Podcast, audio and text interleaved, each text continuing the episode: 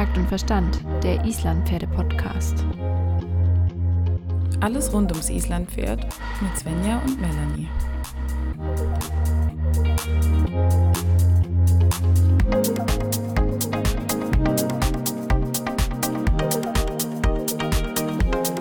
Hallo Melanie, wir sind wieder da. Hi. Hello. Ja, wir sind zurück. Wir hatten eine kleine kreative Pause, sagen wir es mal so. Ob die so kreativ war, ist die andere Frage. Aber wie geht's dir heute? Mir geht's gut, danke. Ja, wir haben ähm, die kreative Pause und kreativ genutzt, aber es ist einfach gerade super turbulent. Ähm, das bekommt man alles ja immer gar nicht so mit. Aber ähm, ich denke, die letzte Zeit war einfach super viel im Hintergrund zu tun und dann muss halt auch manchmal was liegen bleiben. Und ähm, zum Leid unsere aller Podcast-Hörer war das jetzt einfach mal der Podcast, aber umso frischer und motivierter gehen wir wieder aus der Pause raus und sind wieder da. Wie ist es dir denn pferdetechnisch ergangen? Mm, pferdetechnisch, gute Frage. Mm, aber ein, es war ein Auf und Ab, sagen wir es mal so, die letzten Wochen, wie so alles, wie eigentlich das gesamte Leben, was gerade so an einem vorbeischießt. Ähm, und so war das pferdetechnisch auch. Es gab Tage, die waren richtig gut und da hat es auch wirklich Spaß gemacht und wir haben irgendwie Fortschritte gemacht. Und dann gab es den anderen Tag, wo du gedacht hast, also, also irgendwie sollte ich es vielleicht auch einfach lassen. Ich weiß es nicht. Aber kennst du ja bestimmt. Und am nächsten Tag funktioniert es dann irgendwie wieder ein bisschen besser. Ja. Und eigentlich hat mich dann die Reitstunde gerettet, weil es immer wertvoll ist, wenn man jemanden von extern hat, der einem einfach nochmal ähm, irgendwie Ruhe gibt und, und, Tipps an die Hand gibt und einfach sagt, mach jetzt das, mach jetzt das, mach jetzt das, dann hört man nämlich auf, so viel zu denken und, und mhm. so viel zu wollen. Weil ich hatte die Woche auch, oder letzte Woche, ich glaube, es war sogar letzte Woche so ein Tag, da ging es mir auch psychisch oder und körperlich nicht so perfekt. Ich habe nicht geschlafen. Es war einfach alles irgendwie viel. Und mhm. dann wollte ich auch noch unbedingt reiten und ich wollte gut reiten. Und ähm, mein Pferd hat mir einfach den Mittelfinger gezeigt und hat gesagt, du reitest gerade so schlecht, ich mache hier überhaupt nichts mehr. und danach beim Absteigen war ich einfach noch frustrierter.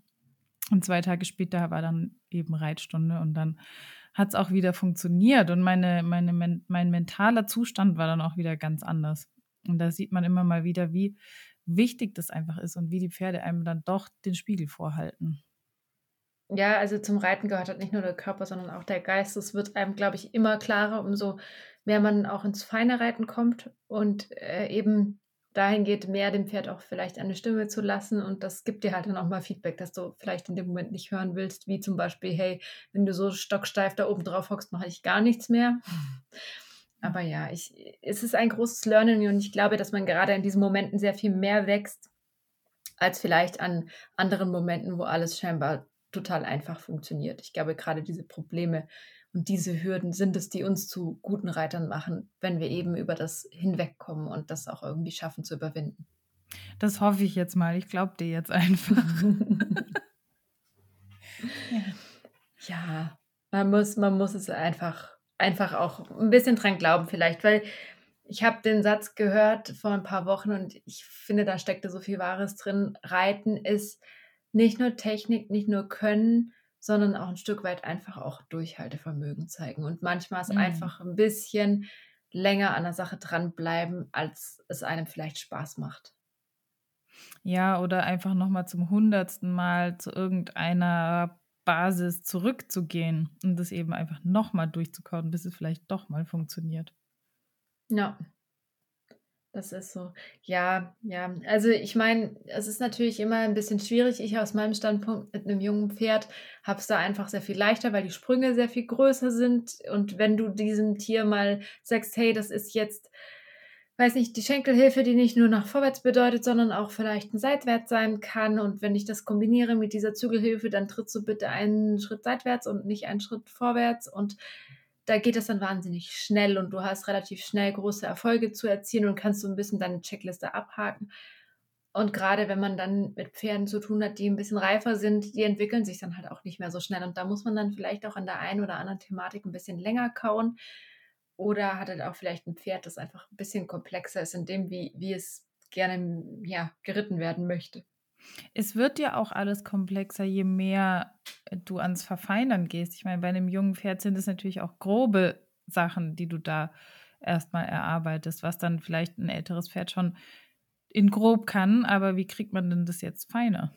Also da muss ich dir zur Hälfte zustimmen und zur Hälfte widersprechen, weil tatsächlich, also ja, du fängst immer mit einer deutlicheren, deutlicheren Signalgebung an bei einem jungen Pferd, aber ich muss auch sagen, über meine Entwicklung, über die jungen Pferde, die ich eingeritten habe, werde ich auch immer feiner in dem, wie ich es beibringe. Also da denke ich, kann man, muss man schon so ein bisschen die Mitte finden.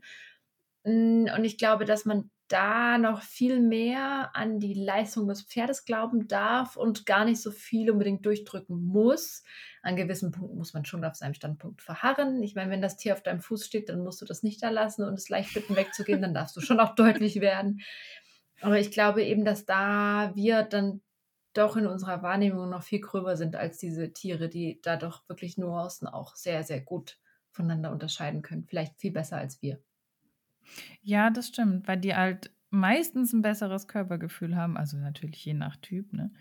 Aber meistens haben die doch ein besseres Gefühl als wir Menschen. Ja.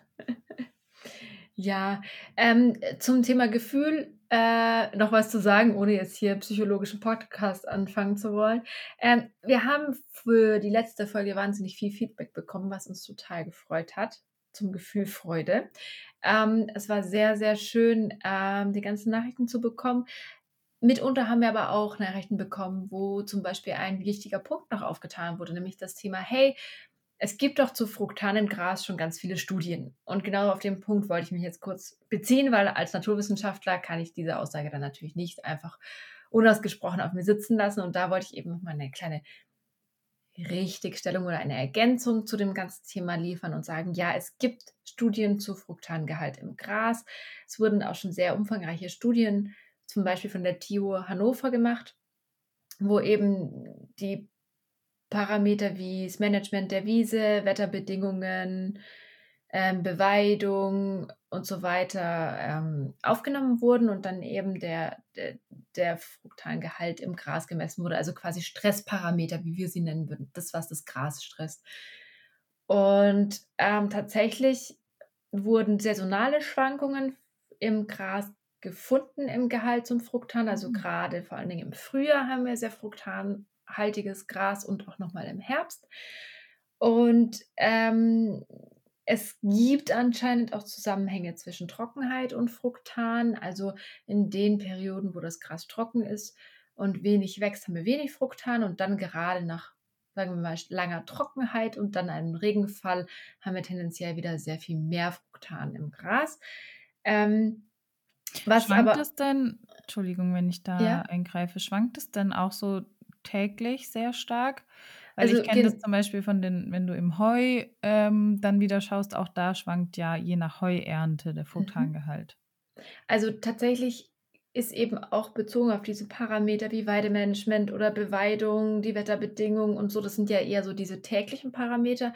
Da konnte keine klare Aussage getroffen werden. Also die Daten haben da keine Aussage getroffen. Du kannst deswegen nur so grob sagen, wie gesagt, im Frühjahr oder im Sommer, wenn es jetzt lange heiß war und dann endlich wieder regnet und das Gras einfach nochmal so richtig schießt.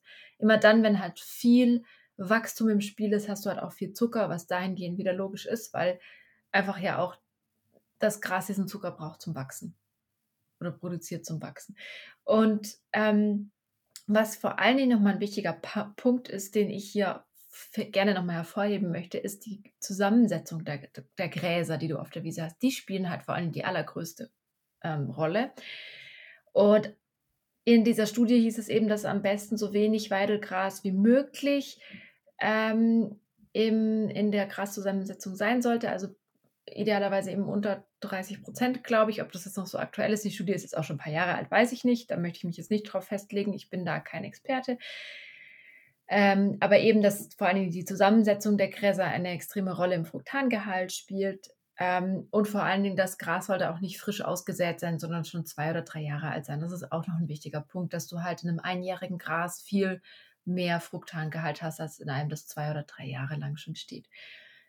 Ähm, genau, also es gibt, es gibt sehr viele kleinere Widersprüche und, und es gibt keine definitiven Aussagen zu einzelnen Parametern. Also man merkt schon, dass auf diesem mh, hm, Feld noch sehr viel möglich ist. Auf der anderen Seite, es gibt so viele Umwelteinflüsse. Ich denke, es ist auch super mhm. schwierig, da dann wirklich auf einen Parameter den Fructangehalt zurückzuführen. Ist wahrscheinlich das ist wahrscheinlich auch, auch sehr örtlich bedingt. Genau, genau, ja. Aber ich fand es auf jeden Fall interessant. Und es gibt Studien, wer mehr wissen möchte oder wer eine coole neue Studie hatte, darf die gerne auch schicken. Ich finde es ja. super spannend. Also auch da wollen wir natürlich gerne auch, wenn es dazu aktuelle Forschung gibt, diese auch uns gerne anschauen und freuen uns da über die neuesten Erkenntnisse an all die Nerds da draußen, die sich top mit den Weidegräsern auskennen. Nicht, dass du jetzt schlafende Hunde wächst. Auch das ist okay. Es wäre nicht das erste Mal, dass wir schlafende Hunde geweckt haben. Von ja, das stimmt. genau, so viel zum Thema Gras. Ich möchte es auch äh, dabei beruhen lassen. Ähm, ich fand es einfach nur nochmal spannend, diesen Punkt aufzunehmen, weil ich ja doch ein kleiner Naturwissenschaftler bin und mir eben diese Themen dann auch am Herzen liegen, dass sie korrekt dargestellt sind. Genau. Ja. Jetzt nochmal ergänzend zum Ekzem-Thema. Mhm. Deckst du denn den Steffen schon ein? Also tatsächlich ist es dieses Jahr deutlich kühler als die letzten Jahre und ich habe ja. das immer mal so ein bisschen abhängig davon gemacht, wie er mir so erschien. Also ich meine, hm, ich habe einfach geguckt, okay, sind viele Mücken unterwegs, stört es ihn, fühlt er sich unwohl mhm. oder nicht? Daran habe ich es ein bisschen festgemacht. Natürlich, wenn du präventiv eindeckst, ist das vielleicht auch ein bisschen zu sehr aufs Bauchgefühl gelegt und natürlich ist es besser, eher früher als später einzudecken. Aber da es bei uns einfach täglich Regenfall hat und relativ windig auf unserer Weide ist, sehe ich akut keinen Bedarf. Heute hat er sich mal so ein bisschen angefangen, so am Öhrchen zu kratzen. Das ist aber tatsächlich, glaube ich, erstens der Sache geschuldet, dass er noch wahnsinnig viel Winterfell hat und dass es anfängt abzuschmeißen. Und wie Tim gesagt hat, das ist auch ein Stück weit normal, dass die Pferde sich auch mal schubbern.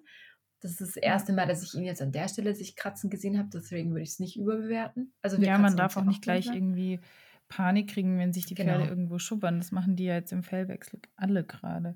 Aber ich habe mich auch schon gefragt. Ich vermute, dass halt die Kribbelmückchen auch einfach gerade in die Ohren reingehen. Und da kann man ja mhm. mit einer Fliegenmaske schon sehr viel tun. Mein Problem ist nur, mein Fliegenmaskenverschleiß ist aktuell so hoch, dass Was? ich einfach gerade, ja, ich habe ich hab, äh, eine Fliegenmaske, war einen Tag drauf, die ist komplett zerrissen, die muss ich erstmal wieder flicken und ich habe dafür einfach oh. kein Talent. Und zwei Fliegenmasken sind verschollen. Also ich wie verschollen? In deinem Keller oder wie? Nein, die waren auf den Pferden und am nächsten Tag und die Pferde waren nicht draußen, waren die Fliegenmasken weg. Und normalerweise ich habe alles abgesucht und habe sie nicht mehr wiedergefunden. Ich weiß nicht, was damit passiert ist. Es grämt mich ein bisschen. Oh, also entweder hat die irgendwie jemand eingesackt oder die liegen halt unter irgendeinem Kackhaufen begraben oder so. Also, also sie, sie, die werden ja gemistet, das wäre aufgefallen. Ähm, ich gehe einfach davon aus, dass die Füße bekommen haben. Ähm, das eine war eine rosane Fliegenmütze mit weißen Punkten, die wirklich gar ja, aber furchtbar vielleicht hat er die ja auf der Wiese verloren. Und die waren ja nicht auf der Wiese an dem Tag. Ach so. Und die ist einfach weg. Ja. Genau. So viel dazu. Also mein Fliegenmaskenverschleiß ist aktuell sehr hoch. Ähm, deswegen habe ich keine mehr am Stall, weil ich hatte schon drei, weil ich dachte, ach ja, habe ich mal eine auf Reserve. Drei da. reicht ja. Ähm, ich muss mal gucken, was ich noch im Keller habe. Also auch hier nehme ich gerne Spenden entgegen für gebrauchte Fliegenmasken, weil ich glaube, dieses Jahr ist der Bedarf sehr hoch. Wenn das so weitergeht, muss ich bald ähm, in Fliegenmasken Aktien äh, kaufen, weil aber die sind bestimmt Business super.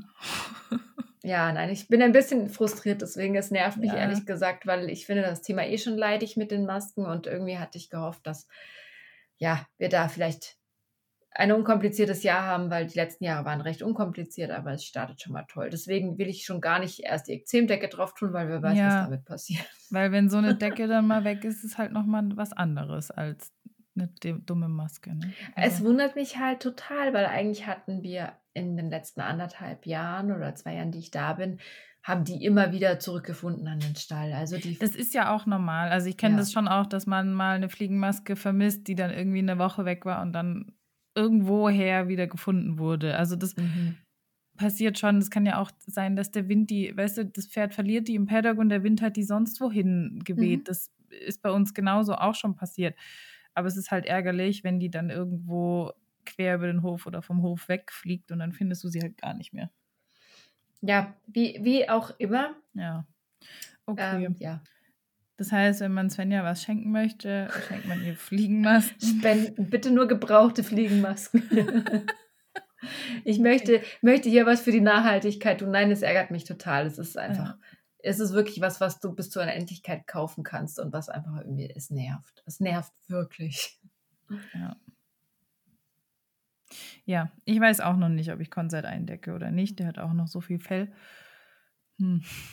Naja. Also äh, ich finde schon, man kann ein bisschen auf, auf die vor allen Dingen Anzahl der Fliegen schauen und wie sehr sich die Pferde daran stören. Und wenn Konzert kriegt sofort einen Wutanfall, wenn auch nur eine Fliege irgendwo an seinem Bauch sitzt. Ja, zu Recht. Dann finde ich, hat er sich ja. auch die Decke verdient, wenn er damit dann mehr Ruhe hat. Also letztes Jahr um die Zeit hatte die auch schon angehabt, aber da war irgendwie, da war es ja auch viel heißer schon um die Zeit. Letztes Jahr um die Zeit war es sehr viel heißer, das weiß ich nämlich noch, weil da ja. sind die Fliegen explodiert und es war ja. super übel.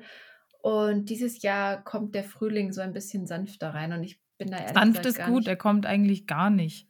Ich bin da tatsächlich gar nicht so böse drum, muss ich sagen, auch wenn ich mich damit jetzt super unbeliebt mache und ja, wahrscheinlich mich die ganzen Sonnenanbeter hassen werden, aber ich finde es ehrlich will ja auch keine 30 Grad, aber super angenehm. 18 oder so und mal kein Regen. Das reicht mir schon. Tja, man kann nicht alles haben. Ne? Ja, ich weiß. Leben ist kein Ponyhof, bla bla. Immer das Gleiche. Immer das Gleiche. Wollen wir heute auch noch über irgendwas Praktisches sprechen? Also ich finde eigentlich, mir reicht schon wieder. Wir können jetzt hier ja, die reicht schon wieder. schließen und nein. Okay. Also natürlich wollen wir auch ein bisschen über was Praktisches reden und es ist immer so ein bisschen schwierig. Ich denke, man kann ja über fast jede Thematik beim Reiten reden und findet da ein Problem, für das es hoffentlich auch immer eine Lösung gibt. Aber da du jetzt zum Beispiel erzählt hast, dass du so ein Auf und Ab hattest mit deinen Pferden, würde mich total interessieren, was war denn das Auf und Ab in den letzten Wochen? Woran hast du denn gerade so zu knabbern gehabt? es gibt mehrere Themen, an denen ich zu knabbern hatte.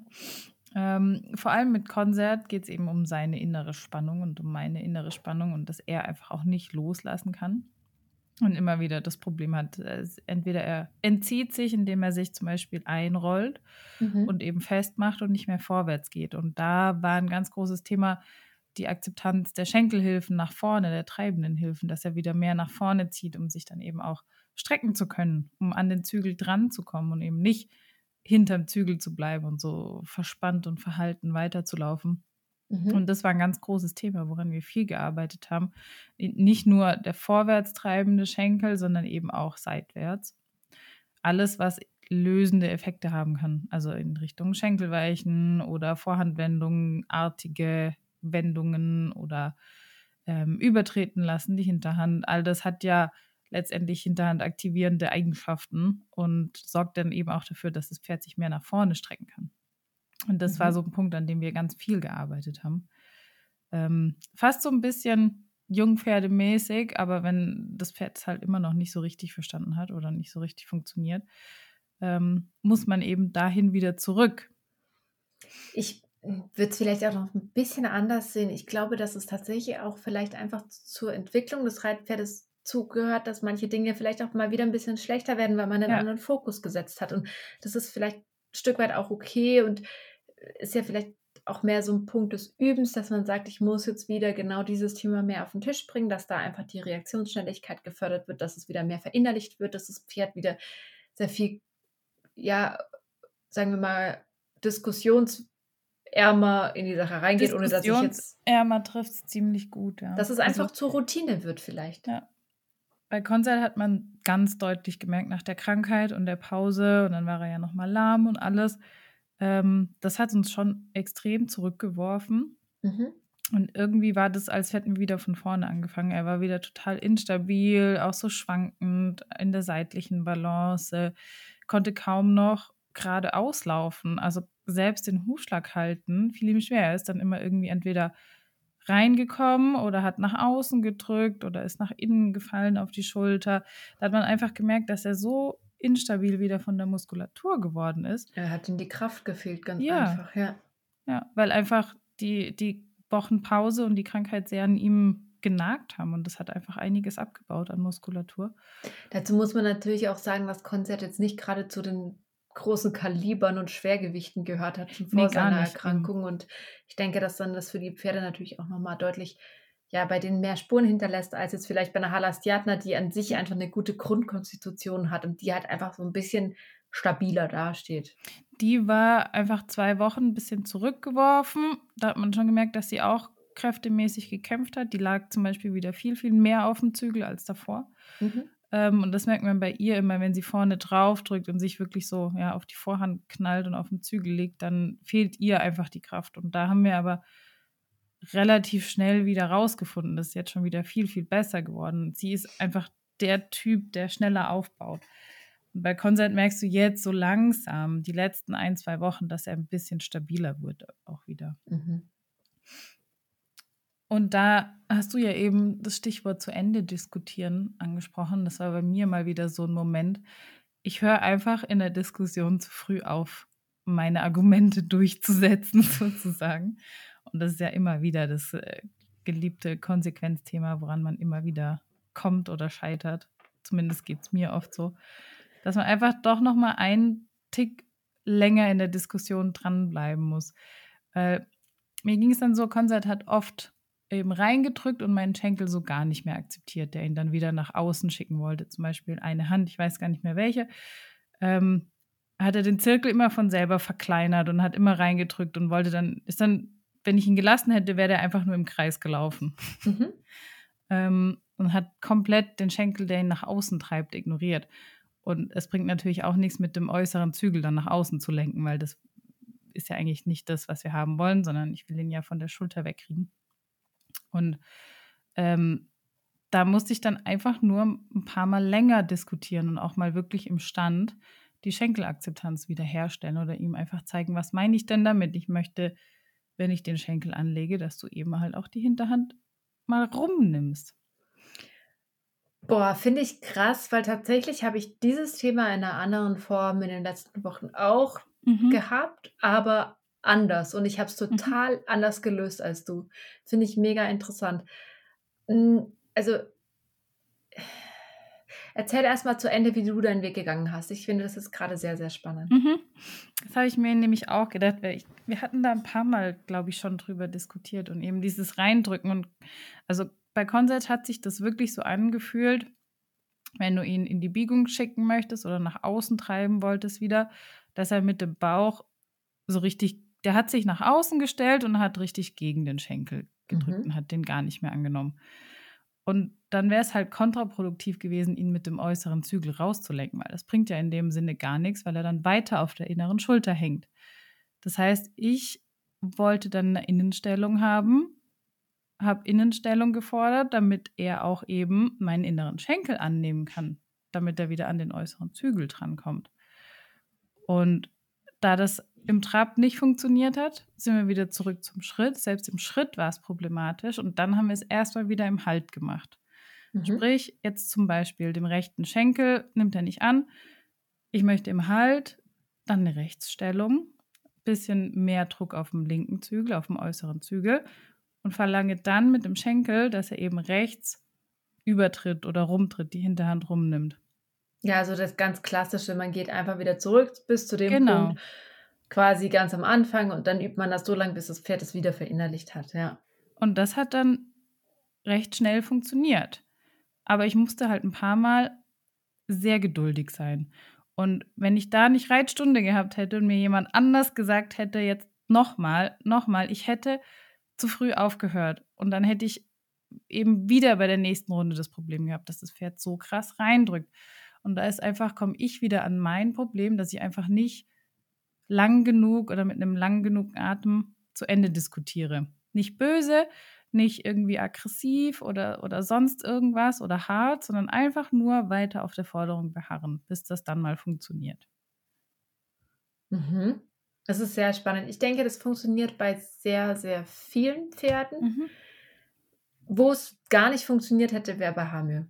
Ich kann dir jetzt auch Mhm. noch mal kurz die Situation beschreiben, weil das wäre ein total kontraproduktiver Weg für die Situation, in der wir stecken gewesen. Es ist so, also er mh, kann das ganz gut, dass er, wenn er jetzt sich einen Punkt ausmacht, wo er irgendwas sieht, irgendein Waldgeist sitzt auf der Bande, keine Ahnung, ein Sandmonster gräbt sich den Weg oder was auch immer er gerade sieht, dass er dann anfängt, sich an einer, einem bestimmten Punkt in der Bahn, wo auch immer, zu gruseln. Ja. Und was auch immer es ist, er fängt dann an, sich nach oben herauszuheben, der Rücken wird fest, die Vorwärtsenergie geht verloren und er knallt sich auf die innere Schulter und Würdest läuft dann nach sagen, innen weg. Das Gruseln ist für Hamir auch so ein bisschen seine Entzugsmasche. Also ich bin da immer ganz vorsichtig, weil ich mag eben ungern die Pferde in die Ecke stellen, zu sagen, die machen mit Absicht was und Machen macht sie auch nicht. Aber Es ist auf jeden Fall etwas, was seinen Fokus also ablenkt von unserer eigentlichen Aufgabe. So sehe ich es mehr. Ich nehme das Mhm. nicht persönlich und ich sage auch nicht, der will sich jetzt mir total entziehen, sondern es ist einfach gerade ein äußerer Punkt, ein äußeres Geschehen für ihn interessanter als der Reiter auf ihm drauf. Und in dem Moment drückt er sich dann weg. Es mag auch sein, dass vielleicht in dem Moment seine Hinterbeinchen auch ein bisschen müde werden, weil es halt anstrengend ist auf der Zirkellinie und das vielleicht auch eine ganz angenehme Art und Weise ist, das auch mal zu entlassen. Das mag sein, will ich nur einfach für mich, für meine Idee auch nicht so mitnehmen. Sondern ich sage mir, okay, ich muss daran arbeiten, den Fluss zu erhalten, das Pferd mehr bei mir zu behalten und dadurch am Schenkel zu behalten, dass ich dafür arbeite, dass ich den wieder zu mir kriege. ja, Und das. Problem an der Sache ist, es ist mit einer gewissen Geschwindigkeit behaftet. Also das geht super schnell, der macht zack, bumm, guckt nach außen, Schulter ist weg und dann hast du den Salat. Dann reitest du wieder weiter, dann ist er wieder eine Dreiviertel der Runde perfekt am Schenkel, biegt sich korrekt in, in der Ecke wieder, zack, bumm, dreht sich nach außen, wieder alles weg, drückt nach innen weg. Und dieses Spiel kannst du bis zur Unendlichkeit treiben. und das ist halt ein Unterschied. Bei Konzert ist es eben nicht so, der ist permanent dann so, dass es einfach nicht mehr annimmt und permanent auf die Schulter nach innen drückt. Genau, und bei Hamil, der, den wirft es dann von der inneren in die äußere Schulter und so weiter. Der ist dann auch Mhm. so ein bisschen instabil und so weiter. Und eben um diese Gleichmäßigkeit herzustellen, musst du ihm halt auch beibringen, dass er dann in diesem Moment einfach auch ein bisschen eine konstantere Verbindung zum Reiter erhalten muss, auch mental. Sagen wir es mal so. Mhm. Und in dem Moment habe ich zum Beispiel eben einen ganz anderen Weg und eine andere Strategie gewählt, weil ich habe gemerkt für mich, okay, diese Klemmigkeit, die da kommt, ist eigentlich unser Problem. Und dadurch knallt er sich ja erst dann auf die innere Schulter, weil durch diese Klemmigkeit, durch den fehlenden Fluss, fehlt uns die Spannung. Er kommt auf die Vorhand, wird fest, sackt einen Brustkorb, fällt auf die innere Schulter. Die ganze Balance geht verloren, es geht einfach das Vorwärts verloren und das ist eigentlich unser Hauptproblem. Wenn ich jetzt anfange, mit dem Zügel so extrem einzuwirken, dann kann ich da überhaupt gar nichts machen. Das wird eigentlich quasi alles nur noch schlimmer und das kannst du bis ins Maximum steigern. Und den Ja. Fehler habe ich früher gemacht, dass du anfängst, so in ein Zerren zu kommen am Zügel, bis das Tier dir irgendwann durchgeht, weil er immer mehr klemmt und die Energie sich staut und dann, Und dann irgendwann macht's irgendwann Puff. Bumm. Genau. Genau. Und das zu verstehen, hat mich verdammt lange gebraucht, bis ich Mhm. das verstanden habe, dass ich in diesem Moment einen Weg finden muss, den Rücken zu lösen und ihn wieder in ein positives Vorwärts zu schicken, ohne dass er losrennt. Ich meine, dieser Grat ist sehr schmal. Das ist jetzt auch nichts, was man jetzt so einfach jetzt in einem Podcast erklären kann, was man Funktioniert umsetzen kann. wahrscheinlich auch nicht jedes Mal so Genau. perfekt, aber man findet da immer mehr rein und du Aber findest du immer kriegst eine Routine da drin. Und in Mhm. dieser Routine kriegt auch das Pferd die Routine und sagt, ah, wenn sie das macht, gebe ich den Rücken wieder her und konzentriere mich wieder. Und das ist Mhm. total genial. Und gemacht habe ich das, dass ich in dem Moment, wo ich gemerkt habe, okay, der knallt sich auf die innere Schulter, glotzt nach außen, bin ich den äußeren Steigbügel ausgetreten. Also habe quasi einmal kurz in, aus der Balance gebracht, also vielleicht in einem kleineren Rahmen. Ich habe jetzt nicht versucht, mein Pferd umzuwerfen, aber doch so ein bisschen versucht, so ein bisschen zu schucken, dass es so sagt, hey, hier. Und tatsächlich dann in dem Moment die Hände beide nach außen geführt, sodass er mit der Stellung wieder nach innen kippen konnte und es ihm ein bisschen logischer und leichter war. Ich habe ihn Mhm. wie an der Schulter mit der Hand, mit dem Zügel nach außen geschubst und mit dem Gewicht auch. Dadurch wurde ihm die Innenstellung wieder erleichtert. Er hat sich in dem Moment sofort lösen können und der zweite Impuls war Hand vor, vorwärts treiben. Sobald er nur ein Mühe aus diesem Klemmigen raus war, habe ich ihn sofort wieder ins Vorwärts entlassen. Das hat er so gut angenommen, weil er Mhm. einfach verstanden hat, okay, ich brauche mich hier nicht festmachen, ich brauche mich gar nicht aufhalten mit den Themen, die hier um mich herum passieren. Ich bin wieder bei dir und höre dir wieder zu. Du hast eigentlich wie so ein, so ein kleines Hallo wach gegeben oder so ein, so ein hallo, komm wieder zurück zu mir, mental. Genau, mental und der Clou an der Sache und der, der, der positive Nebeneffekt war, ist, dass ich mich damit ja selber auch einmal kurz locker geschüttelt habe, sozusagen, Ja. weil ich einmal eine Ja. Bewegung gemacht habe, die eben nicht dem Ideal entspricht und mich dann auch aus meinem, ah, ich merke, er drückt nach innen, jetzt muss ich mit dem inneren Schenkel gegen drücken und oh Gott, und es wird immer schlimmer. Das kannst du ja so hoch Ja. steigern, dass es ja wirklich auch dann äh, explodieren kann, weil du als Reiter ja auch so eine Spannung aufbaust, so einen Gegendruck, der bei dieser Typ, diesem Typ Pferd Mhm. halt einfach nicht funktioniert. Und damit sind wir unfassbar gut gefahren. Und sobald ich merke, dass er auf die innere Schulter drückt, mache ich noch einmal so, so, so eine Welle durch meinen Körper, einmal so, Mhm. hey, Vorsicht, und der weiß genau wieder, ah ja, okay. Und das hoffe ich, dass wir das irgendwann dahin umsetzen können, dass wir dahin kommen, dass es wirklich dann auch nur noch ist, hey, einmal Oder kurz nur einen so ein Muskel ganz, anspannen ja, genau. und sagen, Ja. hier. Aber da, da muss man eben auch hinkommen und das müssen sie natürlich auch lernen und das müssen sie auch verstehen. Aber für ihn war es halt in dem Moment logisch und wir haben lange rumprobiert, bis Ja. wir was gefunden haben, was für ihn funktioniert. Dass er auch wirklich sagt, okay, ich bleibe bei dir, ich bleibe am Schenkel, ich konzentriere mich. Ähm, weil mit allem, was mit groberer Einwirkung oder der Idee, des, eine Idee durchzudrücken, äh, zu tun hatte, hat einfach gar nicht beim Funktioniert und da hat er sich immer nur noch mehr gewehrt, was ja irgendwo auch verständlich ist. Ja, das löst ja auch kein gutes Gefühl aus. Und wenn du das versuchst, ein bisschen spielerischer zu lösen, funktioniert das eher. Und das ist der Punkt, wo, wo der mich zum Denken wieder so nach, also so angeregt Ja. hat, weil, weil ich gedacht habe, wenn wir das Ganze ein bisschen spielerischer lösen können, ist es für die Pferde ja so viel einfacher umzusetzen. Natürlich sollen wir jetzt nicht alle unsere Pferde umschucken, aber tatsächlich habe ich das früher bei meinen Jungpferden recht viel angewandt, wenn die sich angefangen haben festzumachen, weil sie irgendwie, keine Ahnung, nicht gewusst haben, was sie jetzt machen sollen oder einfach die Tendenz hatten, sich festzumachen in der Kurve oder es ihnen schwer fiel, habe ich lieber einmal kurz einen Steigbügel ausgetreten und gesagt, hey, Vorsicht, sie vielleicht damit einen Moment aus der Spur gebracht, aber natürlich habe ich das ja nicht missbraucht. Ich habe sie ja damit nicht irgendwie umgeworfen oder so, sondern es war wirklich Ja, aber man kennt ja Schütteln.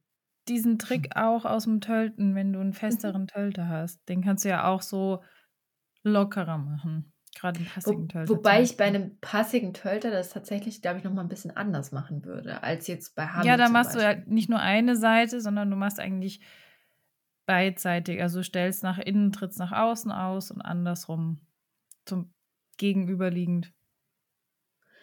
Ja, du, du belastest halt abwechselnd die Steigbügel. Ja, Ja, genau. Aber trotzdem musst du ja auch da überlegen, weil eine zu sehr, also eine zu große Gleichmäßigkeit im Ganzen ist ja auch wieder eine Routine, die ja unbedingt, also den Pass auch nicht natürlich, das darfst du nur, nur ganz, ähm, sagen wir mal, dosiert nutzen, mal Ja. zwischendurch, mal ganz kurz wieder die Schulter zu lockern, wenn du merkst, es wird jetzt arg fest oder so. Wenn du das ständig machst, dann bringt das gar nichts mehr. Das ist ja wirklich dieser überraschende Effekt, mal kurz die Spannung rauszunehmen. Und das ist aber wieder so wertvoll und das sind auch so, so Tipps, die kriegst du nicht von jedem oder diese Idee, weil das Nein, findest du nicht im Lehrbuch, sondern das ist tatsächlich ein, ein Wissen und, und eine Idee, die du nur durch die Erfahrung anderer Leute fast lernen kannst. Und deswegen ja. ist es auch immer so wichtig, dass man sich so vielseitig weiterbildet und auch immer wieder einen Trainer an der Hand hat, der einem sagt, jetzt mach mal das, weil hätten wir jetzt nur eins von beidem gekannt und hätte Mhm. der andere dann das Falsche angewandt in dem Moment, dann wäre ja ist vielleicht alles viel schlimmer geworden. Bei Hamel hätte sich das, wie gesagt, dann irgendwann so hoch gesteigert, dass er vielleicht irgendwann wieder angefangen hätte durchzugehen, weil ich fest Mhm. geworden wäre und ihm dann einfach immer mehr Gegendruck gemacht hätte. Bei dir, du hättest Konzert vielleicht total aus dem Konzept gebracht, Wenn wenn ich bei dem sowas umwirfst. mache, hat der das Gefühl, er fällt um, weil der ist so Mhm. instabil und dann macht der Unterhals fest, Rücken fest und macht und, und läuft nur noch spanniger weiter. Genau, genau. Ähm, ja, und das ist eben so ein bisschen der Punkt, dass man sich auch immer überlegen muss in so einem Moment, was ist der Grund dafür, dass mein Pferd meine zum Beispiel jetzt Schenkelhilfe nicht annimmt? Ist es jetzt die fehlende Kraft, wie bei deinem zum Beispiel, wo ja auch viel durch den Muskelaufbau auch wieder sich in Wohlgefallen auflösen wird? Oder ist es mehr der Fokus, wie jetzt bei einem Hammel, der halt einfach, ich weiß nicht, ein bisschen autistisch veranlagt ist? Möglich. ich, ich, ich weiß es nicht. Es ist auf jeden Fall da so wichtig, wirklich zu verstehen, was, was passiert in meinem Pferd und was geht vor und was fühle ich und wie nehme ich das mit und setze es um. Ja, aber dennoch musst du ja irgendwie irgendwas tun, weil wenn du merkst, meine Hilfe kommt nicht durch und dann einfach aufhörst, weil du denkst, okay, mein Pferd hat keine Kraft oder kann gerade nicht oder sonst irgendwas, dann ist es ja irgendwie auch kontraproduktiv. Also mit Absolut. Aufhören. Ja. Absolut, da, da lehne ich mich jetzt mal richtig weit aus dem Fenster und damit mache ich mir jetzt bestimmt ein paar Feinde. Aber tu, ich glaube, dass es manchmal dann sogar fast besser ist, das Falsche zu tun, als gar nichts zu tun. Also äh, immer in Hinblick auf dem Pferd wird kein Schaden zugefügt. Also das ist jetzt hier hoffentlich klar. Aber Verstehst du, manchmal denke ich, ist es besser aus einer gewissen Überzeugung, einfach was durchzuziehen und zu ja. denken, okay, ich habe recht, ich mache das jetzt einfach, weil das kann dann in dem Moment auch zu einem Erfolg führen, als so unsicher zu sein, dass man dann am Ende nur noch vermischte Signale sendet und gar nichts mehr macht, weil das Pferd mhm glaube ich, da sehr viel schneller das Vertrauen in den Reiter verliert und das, den Reiter sehr viel weniger oh, für voll nimmt, mag ich nicht gerne weißt sagen. Du, wenn du reitest und sagst, ich will jetzt, oder was heißt, ich will, hört sich immer so fies an, aber ich möchte einfach, dass mein Pferd den inneren Schenkel akzeptiert und überdreht. Und das ist mein Plan und ich weiß ganz genau, was ich hier tue und die Hilfen sind richtig und das ziehe ich jetzt einfach durch, bis du jetzt mal vielleicht aufhörst zu diskutieren oder das verstanden hast. Mhm. Das hört sich jetzt irgendwie so ein bisschen herrscherisch an, weil wir wollen ja eigentlich unser Pferd nicht beherrschen, aber es geht ja auch um das Verständnis und die Annahme einer Hilfe. Ich will ja mein Pferd auch, sagen wir mal, spritzig am Schenkel haben. Ich möchte eine Reaktion haben. Und wenn da halt gar nichts kommt und ich dann aufhöre, weil ich irgendwie merke, denke, oh ja, keine Ahnung, habe ich jetzt nicht richtig gemacht oder pff, funktioniert halt nicht oder irgendwie wird schon wieder funktionieren oder gar nichts denke und einfach nicht mehr weitermache, dann Vielleicht. ist es doch viel schlechter, wie wenn ich komplett von mir überzeugt bin für das Pferd. Also vielleicht kannst du es auch noch anders sehen und sagen, okay, ich, ich, ich weiß nicht, wenn ich dich jetzt immer darauf konditioniere, immer wenn ich dir hinten auf die Schulter tippe, drehst du dich um, was auch immer. Ja. Umso öfter ich das mache, umso mehr wird es jetzt zu einer Art Reflex und umso weniger denkt man drüber nach. Und ja. vielleicht muss man auch einfach das so ansehen, dass man sagt, okay, die Annahme der Reiterhilfe, das Umsetzen des Pferdes wird nicht mehr zu einer Sache, die das Pferd erstmal verarbeiten muss und drüber nachdenken und dann überlegen und dann geht das noch schwer, weil die Muskulatur, die Bänder, die Faszien sind alle noch nicht bereit, sondern das ist dann einfach was, was du durch korrekte, faire Wiederholung durch so Wiederholung lange verinnerlicht allem, ja. hast, bis das Pferd einfach aus dem FF. Das ist wie wenn ich dich jetzt frage, was ist irgendwas im Eimer 1. Ich will dich jetzt hier ja, nicht bloßstellen. Aber nein, ich kann nicht rechnen. aber dann, dann sind wir ja wieder genau bei dem Thema feines Reiten. Also, wenn wir alle wollen gerne, dass praktisch nur mit Gedanken funktioniert, dass wir praktisch nur mit Gedanken reiten können. Und das funktioniert aber nur, wenn du die Grundlagen so verinnerlicht hast, dass die automatisch kommen. Ich wollte also wollt gerade sagen, frag ja. mal die Leute, die alle so fein reiten, wie lange die mit ja. ihrem Pferd das geübt haben und von wo bis wo die das äh, äh, durchgezogen haben und wo die angefangen haben. Also, ja, und das passt ja dazu, wenn du sagst, ähm, dass es zu so einer Art Reflex wird. Genau. Das ist ja, ja, genau das. Das ist ja eigentlich dann der Gedanke. Natürlich sollen wir nicht die Pferde stumpf auf irgendwas konditionieren und die sind dann nur noch Roboter. Also das, ich meine, da wird jetzt bestimmt wieder irgendjemand sagen, oh mein Gott, äh, wie kannst du nur, dein armes Pferd ist keine Maschine und äh, ja, wenn es nicht will, dann will das nicht. Äh, aber das geht dann ins Philosophische, dann kannst du auch genauso gut sagen, okay, ich mache nur noch das, was mein Pferd möchte. Und wenn ich Hamir da aktuell frage, dann möchte er bitte den ganzen Tag nur fressen und seine Ruhe, was auch vollkommen okay ist, dass er das möchte, aber trotzdem. Ich möchte das, ich das, auch manchmal. Ja, aber trotzdem können Geht wir das halt, halt nicht. nicht. machen, weil ich ja. meine. Wir haben uns halt das auch ausgesucht, Pferde zu reiten. Und dann müssen wir halt auch irgendwie gucken, dass die gesund bleiben und sich gut bewegen können. Und ja, es ist halt doch irgendwie auch ein bisschen Sport, auch fürs Pferd. Und Sport ist nicht immer cool. Sport ist halt auch mal anstrengend, ja, das stimmt. Ja. Das stimmt. Ich habe es heute auch wieder gedacht. Wir waren heute im Gelände unterwegs und das war so eine 10-Kilometer-Runde. Das ist für ihn dann doch auch immer schon recht anstrengend. Und da dachte ich dann auch so, ja, es ist auch immer die Frage, worauf du deinen Fokus legst und die Dinge, die du nicht so viel übst, die fallen deinem Pferd auch einfach wieder sehr viel schwerer. Ich hatte ja. gestern eine Reitstunde, die war gigantisch gut Das war so geil, aber wir waren nach 20 Minuten, haben wir gesagt, wir hören jetzt auf. Heute war ich eine Stunde im Gelände oder ein bisschen länger. Wir waren richtig, wir sind richtig viel geritten. Der Boden war schwierig, es war sau matschig, es war super viele Leute unterwegs, Mhm. weil die Sonne geschienen hat. Es war für ihn Worst Case, weil er hat super viel zu tun, mega anstrengender Untergrund und da hast du halt gemerkt, darin ist er gar nicht souverän und das war für ihn richtig schwierig und für mich natürlich auch, weil ich hatte einfach viel zu tun. Und, und da ist vielleicht auch wieder das Ding, wenn du das dann Mhm. aber so oft übst, dann ist er so routiniert, dass er weiß, okay, hier gehen wir immer den Weg lang und hier ist alles entspannt. Da konditionierst du ja mental vielleicht auch auf was. Ja. Und das fällt dir dann vielleicht auch wieder auf, wenn du jetzt deine Schenkelakzeptanz überprüfst, die lange nicht geübt hast, dass es dann auch wieder schlechter geht, weil du halt einfach da nicht so diesen Reflex drin hast, zu sagen, okay, Beinchen kommt, ich gehe einen Schritt auf die Seite und die Sache ist erledigt. Aber das will ich ja eigentlich immer haben. Also, aber natürlich Ja, aber immer Punkte. Tölt zum Beispiel, Konzert habe ich jetzt gerade gar nicht mehr gemacht, weil keine Kraft. Ich wette mit dir, Tölt ist halt jetzt einfach richtig schlecht. Ist halt so. Aber es geht halt nicht alles auf einmal, ne? Ohne Schenkel kriege ich auch keinen Tölt. Aber weißt du, ich denke mir, das ist ja genau das Gleiche wie mit uns Menschen. Wir können ja auch nicht Ja, jeden Tag 100% voll. unserer Leistung erbringen. Und dann muss man sich halt als Mensch auch überlegen, okay, wie viel Raum darf mein Pferd haben? Wie viel Raum gestehe ich dem zu? Das muss ich natürlich von dem abhängig machen, wofür habe ich mir diesen Freizeitpartner angeschafft.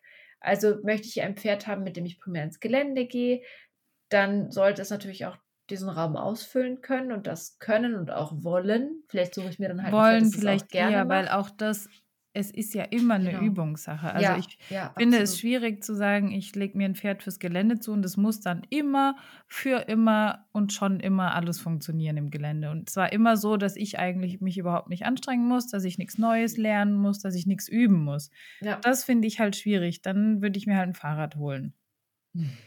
Ja, ob das Fahrrad dann immer so will, hängt zwar auch von dir ab, aber Ist aber wahrscheinlicher als mit einem anderen Lebewesen. genau, aber äh, ich finde es halt irgendwie wichtig, weil wir kommen oft mit so einer Erwartungshaltung rein, Ja. okay, der ist jetzt so und so alt, der ist jetzt so und so viele Jahre geritten, der muss es das können, das darf kein Thema mehr sein und das haben wir ja eh schon zehnmal gemacht, aber ja, ist halt nicht so. Nee. Ich musste jetzt kurz denken.